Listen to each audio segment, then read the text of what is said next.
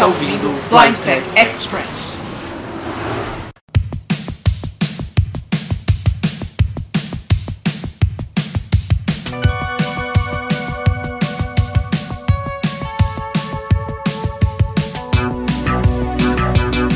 Salve galera, eu sou o Marlon Souza e estou aqui com a Atena. Oi Atena. Oi. Pois é, a Atena tá indo ali, ela tá terminando de fazer aqui as malas, e a verdade é que este é a primeira edição do Blind Tech Express, algo que eu tô pensando em experimentar e ver como funciona. O que, que acontece? Eu não tenho tempo para produzir um episódio grande, completo, mas eu tenho coisas bem importantes para falar para vocês. Então a gente vai fazer aqui um talk show, uma troca de ideias, não tá editado, então vocês vão ver as minhas tosses ou algumas coisas assim, mas é um papo mais informal e bem mais rápido, só pra gente dar alguns destaques que aconteceram e precisam ser gravados antes dos episódios regulares irem pro ar.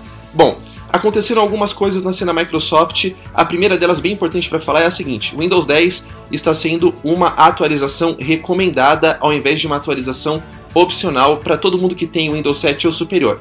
Qual que é a consequência imediata disso? As pessoas que têm instalação automática das updates recomendadas no seu Windows Update podem muito bem ir dormir com o Windows 7 ou 8 ou 8.1 e acordar no outro dia com uma belíssima instalação do Windows 10 na máquina e toda a tecnologia assistiva que elas têm, dependendo do que tiver instalado, tipo JAWS 16, quebrada. Então, fiquem espertos. Diz a Microsoft que você pode voltar até 31 dias depois da instalação. Diz ela também que você pode parar no meio do processo, mas vai ser bem difícil você fazer isso se você estiver, tipo, uh, dormindo. Então, vale a pena dar uma revisada e setar as suas configurações de atualização automática de um modo um pouquinho mais conservador se você ainda não está pronto para encarar o Windows 10. Eu ainda não estou. Além disso, nós temos algumas atualizações de acessibilidade que começam a deixar a vida um pouco mais tranquila por alguns artigos da Microsoft no Mail no Windows 10. O que significa que sim, a Microsoft está se preocupando com acessibilidade, e o que significa que não, ainda a coisa não está madura a ponto de eu, por exemplo, usá-la nas minhas atividades diárias. Novamente, essa é uma postura minha. Para quem não precisa de nada muito específico, eu acho que ainda vale a pena segurar. A gente tem até junho ou julho para fazer o update de graça. Dá para esperar mais um pouco antes de assumir talvez uma dor de cabeça que não vale a pena se você precisa do seu computador e não quer perder muito tempo tentando consertar as coisas. Certo?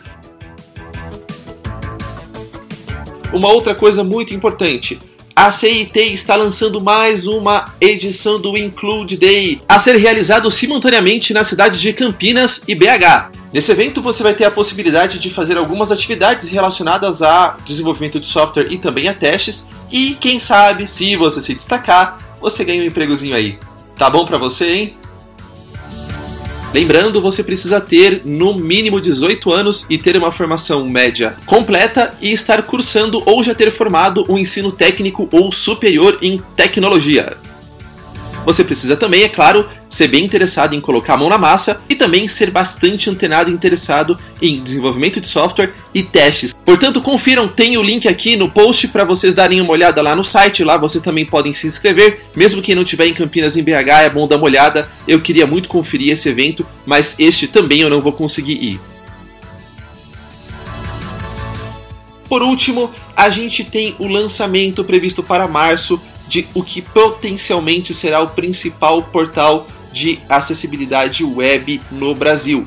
O endereço é acessibilida.de, um trocadilho canalha e genial ao mesmo tempo do Marcelo Salles, que foi o cara que criou este projeto. Se você quiser ficar ligado sobre todas as tendências de acessibilidade web e também nesse portal, entra lá, tem link também no post, inscreva-se na newsletter que você vai ser automaticamente informado de tudo que rolar, inclusive do lançamento quando ele acontecer e da maneira que ele acontecer. Bom, galera, é isso. A gente tem episódios gravados já para esta e para a próxima semana. Então, ouçam, aproveitem e até a próxima!